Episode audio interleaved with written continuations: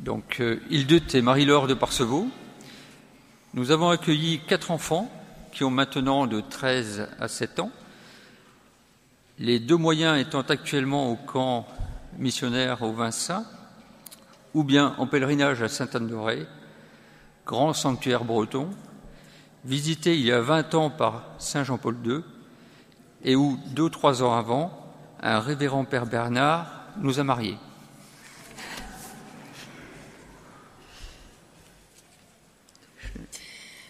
Alors, euh, il nous a été demandé de parler, de témoigner ou de faire un topo, on ne sait pas très bien d'ailleurs, sur le pardon pour retrouver la paix et l'unité entre époux.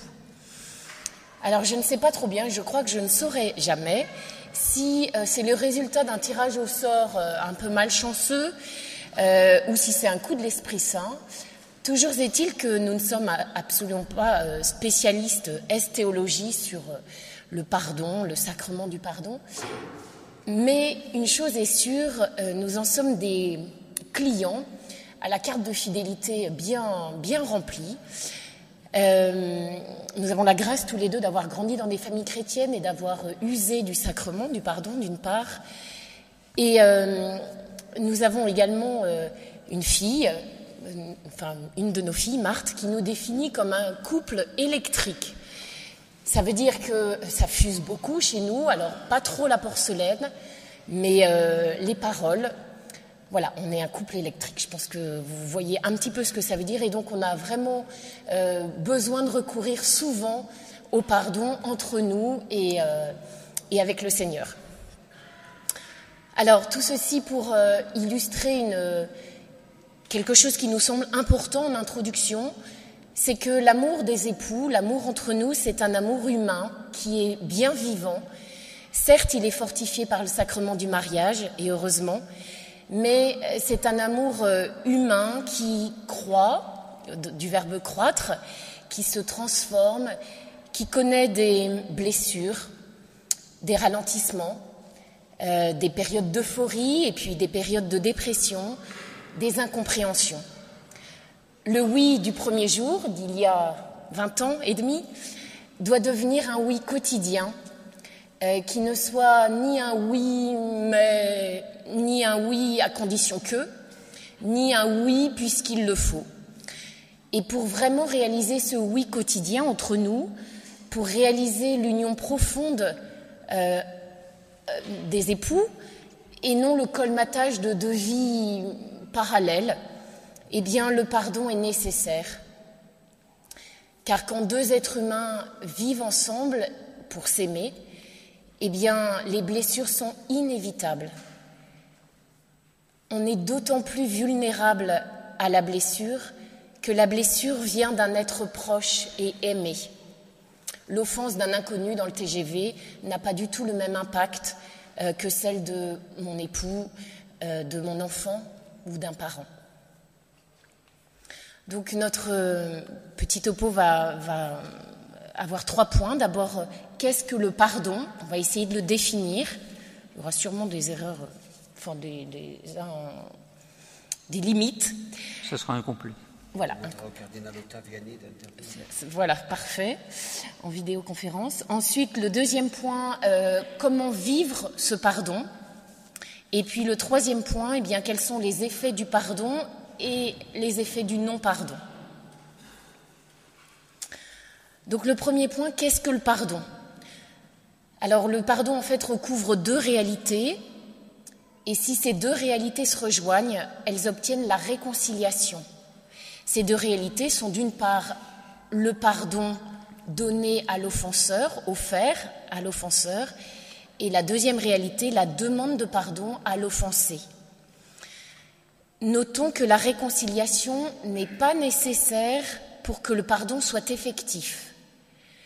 Autrement dit, le pardon peut être réel, même s'il n'aboutit pas à la réconciliation. Pour une raison bien simple, c'est qu'on en reparlera tout à l'heure, mais le pardon est personnel. La réconciliation nécessite deux.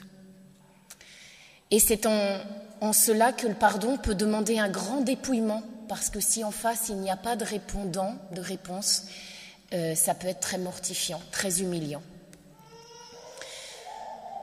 j'ai réalisé, il faut, croire qu'on découvre, enfin, on découvre toujours des choses, mais j'ai, pour vous, ça va être évident. Pour le chrétien, c'est-à-dire pour qui se réclame du Christ et veut être donc son disciple, le pardon n'est pas optionnel. C'est vraiment un passage obligé. Et euh, l'enseignement de Jésus utilise toujours, enfin, utilise souvent le mode impératif.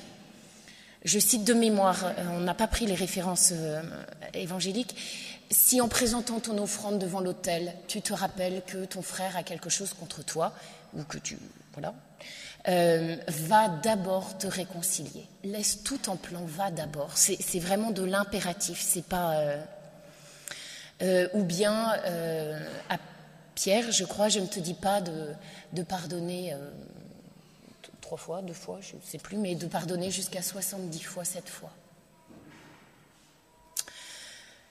Alors, qu'est-ce que n'est pas le pardon? C'est plus simple d'éliminer d'abord.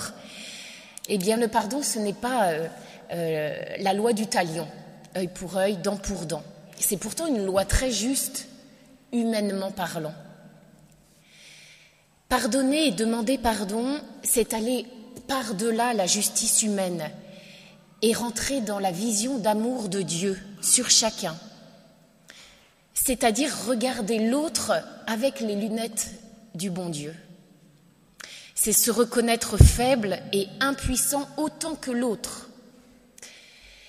C'est laisser quelqu'un d'autre, de plus grand que nous, porter notre souffrance d'être blessé et nous en libérer.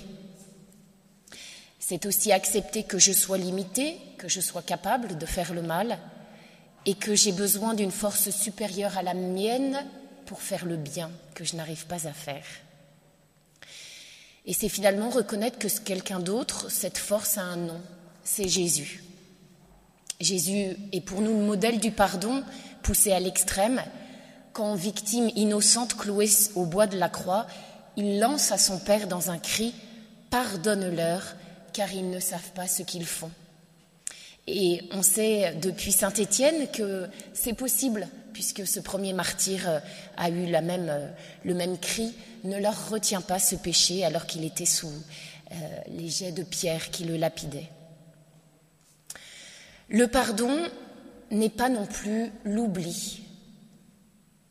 On sait que la mémoire du corps enregistre plus sûrement qu'un disque dur informatique mais il ne s'agit pas d'oublier pour dire que l'on a pardonné. Attention à ne pas confondre le pardon avec une attitude passive qui consisterait à laisser le quotidien reprendre le fil, le, fil, le cours de la vie. Euh, comme il n'y a plus de conflit extérieur permanent, eh on peut ou on veut croire que tout est pardonné et puis on passe à autre chose le grand risque, et nous le voyons dans, des couples que l'on côtoie, de voir le grand risque de cette attitude passive, c'est de voir des strates de rancœur se superposer jour après jour pour laisser éclater un jour ou l'autre un conflit de grande envergure où tous les pardons non donnés, non demandés referont surface. Donc le pardon n'est pas de l'ordre de la justice humaine, le pardon ce n'est pas un oubli pur et simple. Qu'est-ce donc? Alors on tente une ébauche de réponse. Le pardon c'est un acte de la volonté humaine, non pas d'effacer mais de redonner chance, d'accorder à nouveau sa confiance. Deuxième point, le pardon c'est aussi un acte d'amour à grande échelle et euh, on peut imaginer peut-être ces euh, trois, marches dans, l'amour conjugal, euh, l'amour, le don et le pardon. Et puis troisième petit point sur une ébauche de définition du pardon, c'est d'abord un don de Dieu. C'est aussi, ou c'est toujours un don de Dieu.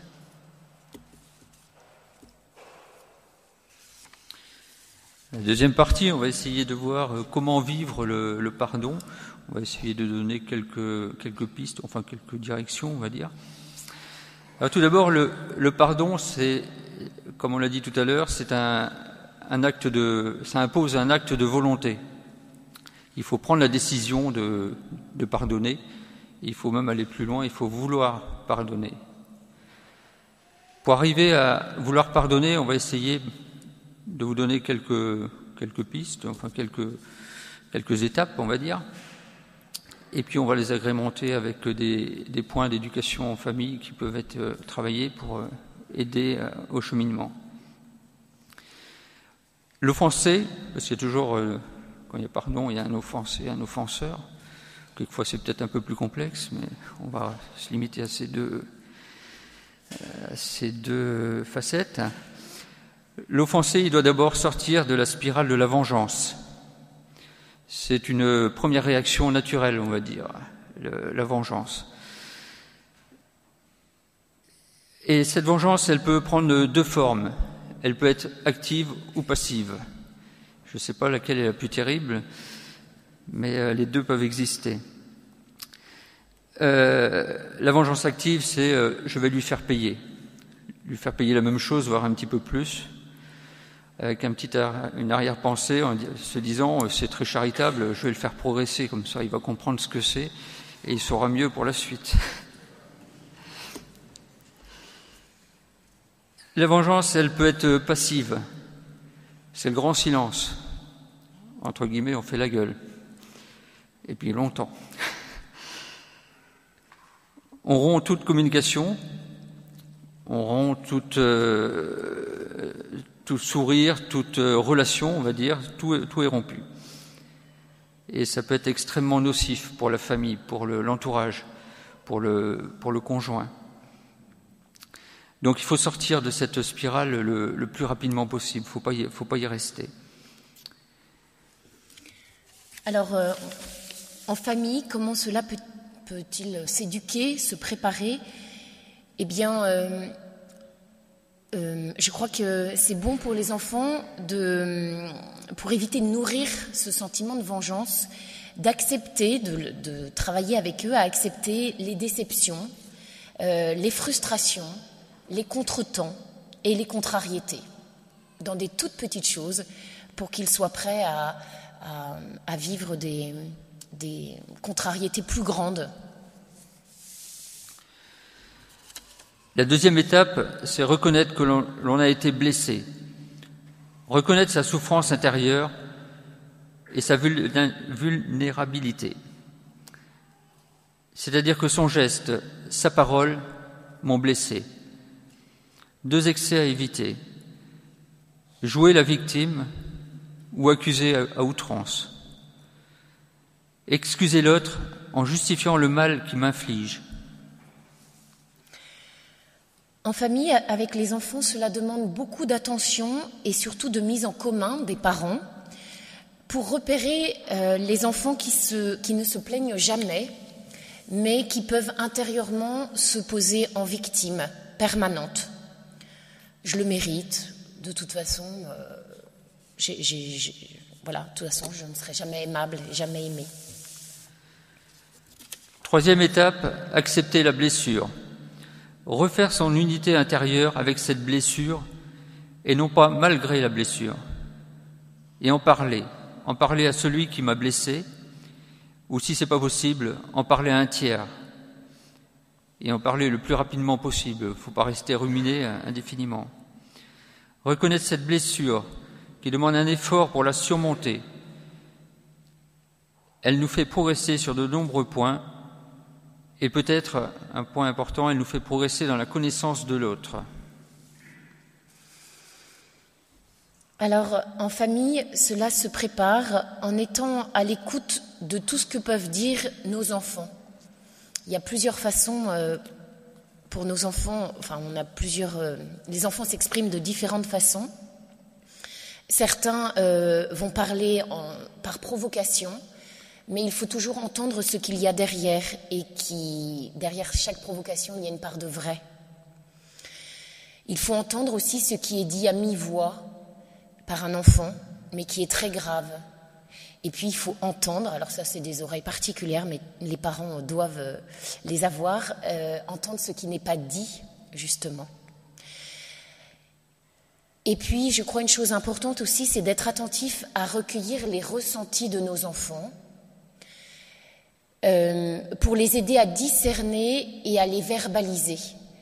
Euh, un ressenti, c'est voilà, c'est ni bien ni mal, c'est comme une émotion, ça peut être une émotion, et euh, il faut qu'ils puissent verbaliser cette émotion, mettre des mots dessus, et ensuite on, on fait le tri, on les aide.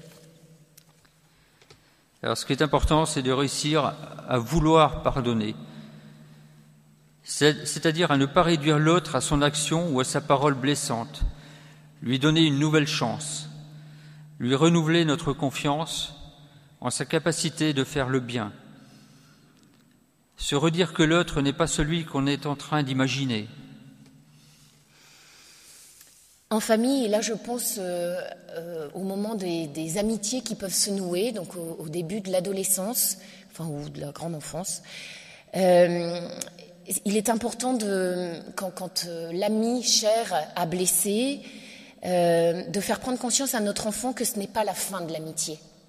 voilà, que le pardon est possible, que ce n'est pas une chose aisée, euh, que le pardon peut ne pas être immédiat euh, et, que c'est un cheminement, un chemin.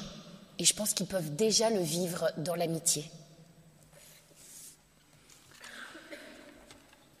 L'offenseur, quant à lui, il doit reconnaître qu'il a blessé, qu'il se sente coupable ou non de la blessure. On peut très bien blesser sans le savoir. Il ne doit pas chercher à se justifier. Il doit arrêter de croire que le pardon n'est pas vraiment utile ou justifié. On noie le poisson, on nie la gravité, ou du moins l'impact sur l'autre. On fait l'autruche, on minimise. Entre parenthèses, ce n'est pas si grave que ça. Il doit accepter, de se sentir capable de faire du mal, reconnaître son péché, son manquement humblement, moi aussi, je peux faire du mal. L'orgueil nous empêche d'être lucides. Alors, en, famille, euh, il y a un exercice très difficile, mais que certaines familles pratiquent. C'est euh, euh, des, petits temps de prière avec une, sorte de, liturgie de la réconciliation ou du pardon. Alors, nous ne la pratiquons pas, nous, mais une chose euh, qui nous est arrivée plusieurs fois, c'est parce que c'était vrai et que c'était un besoin, c'était de, ça a été de demander pardon à un de nos enfants. Euh, et je crois que euh, au-delà de, on peut croire que c'est humiliant. J'ai déjà entendu des conférenciers qui ont dit que c'était mauvais pour des parents de demander pardon à un enfant. Donc euh, je ne suis pas d'accord. Et euh, je pense que c'est important euh, de reconnaître que nous, parents, on est capables de, faire le mal, et c'est leur montrer d'abord, d'une part, l'exemple, et d'autre part, à l'enfant de mettre le doigt sur ce qu'il a ressenti comme une, comme une attaque, et donc il, nous lui permettons de dire qu'il a été attaqué. Vous voyez ce que je veux dire? Euh, il s'est senti attaqué, mais comme c'est papa, maman, bah, c'est, voilà, pas possible. Et en fait, de lui demander pardon, euh, met vraiment des mots justes sur ce qu'il a ressenti et sur ce qui est une réalité. Ne pas laisser la routine des jours et son flot d'événements balayer des pardons à demander. On sait très bien que tout ce qui n'est pas dit, pas extériorisé, s'enfouit, au point quelquefois d'être oublié. L'inconscient travaille parfois en notre faveur pour réapparaître au grand jour à un moment de plus grande vulnérabilité, et là les comptes risquent d'être très lourds. Le pardon est une démarche personnelle. Elle ne s'impose qu'à moi, je n'ai pas à l'imposer à l'autre. Alors en famille, cela se prépare à travers une éducation à la liberté.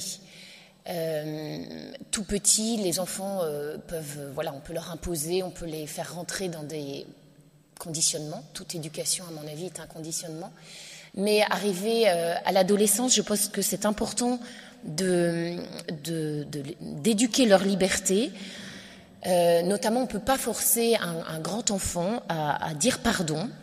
Il faut l'y inviter, montrer l'exemple, montrer le chemin du confessionnal, y aller en famille mais euh, on ne pourra jamais aller dans le confessionnal avec lui ou euh, voilà je crois que c'est important qu'il fasse l'expérience lui-même de, cette liberté, de cette pratique de la liberté. Il faut croire que le pardon n'est pas simplement un mot, même si la parole est nécessaire. Il peut recouvrir toutes sortes d'expressions, notamment dans la réparation. Savoir que le démon, qui ne peut pas connaître ni reconnaître le pardon, va nous tenter par le découragement et la lassitude. De toutes sortes de façons, pardon, de toute façon, c'est toujours la même chose. C'est ce que dit le démon. Je n'y arrive, je n'y arrive jamais. Pas la peine de demander pardon, ça ne sert à rien. La preuve, ce sont les paroles du démon. Non, c'est les nôtres. Euh, c'est les nôtres, ouais.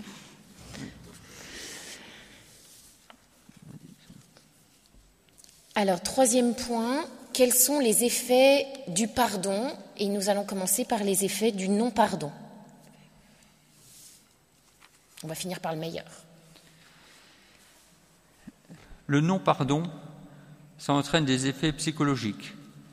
La rancœur qui se nourrit du, désir de vengeance, la jalousie vis à -vis de ceux qui arrivent à pardonner, la séparation progressive et la vie parallèle on ne peut, on ne veut plus partager, mettre en commun.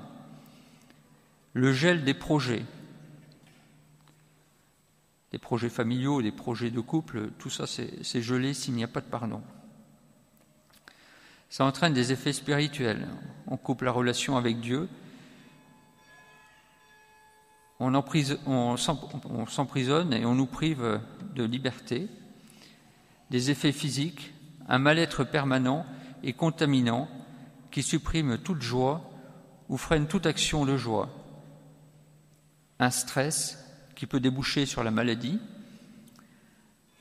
Le non-pardon peut être comparé à un poison, un cancer qui ronge tout l'être, pouvant se manifester par des douleurs inexpliquées, des insomnies, des états dépressifs, des maladies psychomatiques.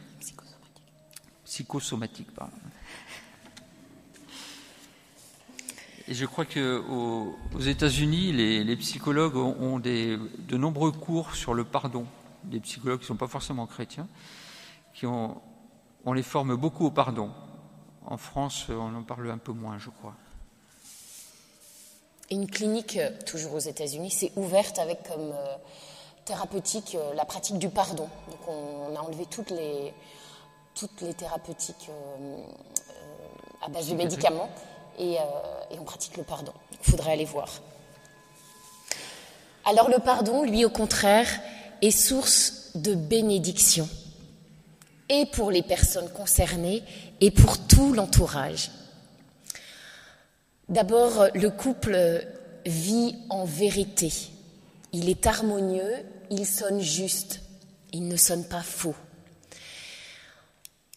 Le couple vit en paix, en paix intérieure et extérieure, quand la vaisselle vole plus, quand le ton est, est paisible. Voilà, c'est que c'est bon signe. Le couple est heureux, là aussi à l'extérieur, en surface, mais surtout en profondeur. Juste une anecdote, je suis frappée de voir euh, certains couples euh, nous avouer euh, alors que personne ne pouvait s'en douter qu'ils sont en, rupture, alors que la façade était si belle apparemment. Donc c'est pour ça que je vous parle du bonheur vraiment en profondeur. Comme le couple rayonne, du coup, il devient fécond et missionnaire. Le pardon entraîne euh, une vraie communion accroît la communion dans le couple. Et comme je vous le disais, l'amour, euh, c'est un, les étapes de l'amour, c'est l'amour, le don, le pardon. Eh bien, le pardon fait grandir l'amour en don, et l'amour se purifie de l'égoïsme et de l'égocentrisme.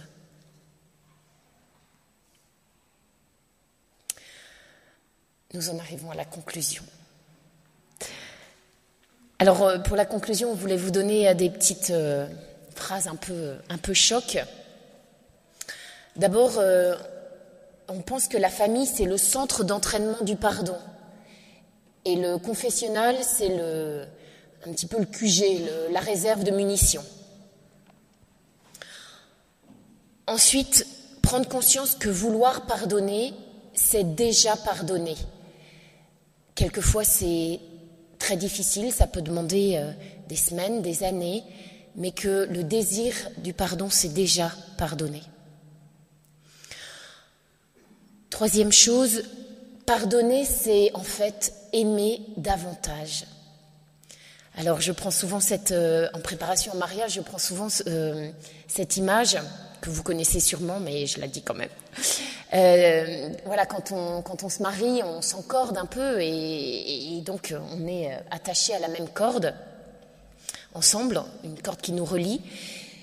Quand il y a blessure, quand il y a offense, la corde est rompue.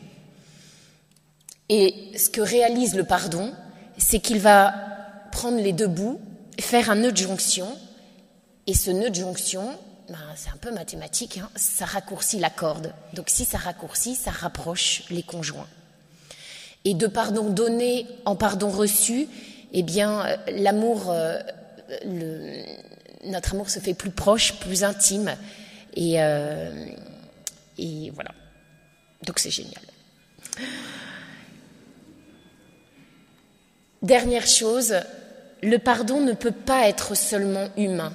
On vous a parlé d'un acte de volonté, voilà, mais euh, c'est pourquoi Jésus, en instituant le sacrement du pardon, permet que la grâce de Dieu nous soit donnée, afin d'être artisans de réconciliation entre nous et autour de nous. Et en instituant ce sacrement, il permet à la miséricorde de Dieu de s'exprimer avec toute puissance.